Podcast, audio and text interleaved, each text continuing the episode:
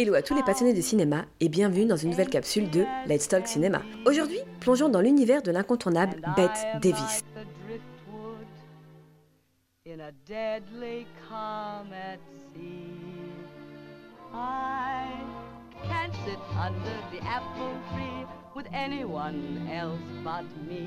Née le 5 avril 1908 à Lowell dans le Massachusetts, Bette Davis était bien plus qu'une actrice.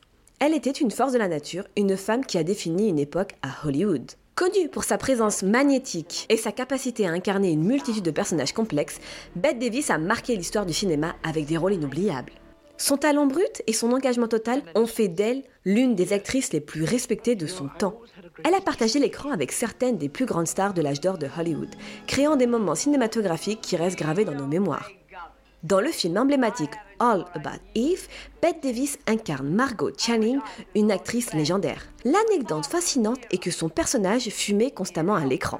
Bette Davis a insisté pour que ce détail soit réaliste et a même contacté le fabricant de cigarettes pour créer une marque fictive.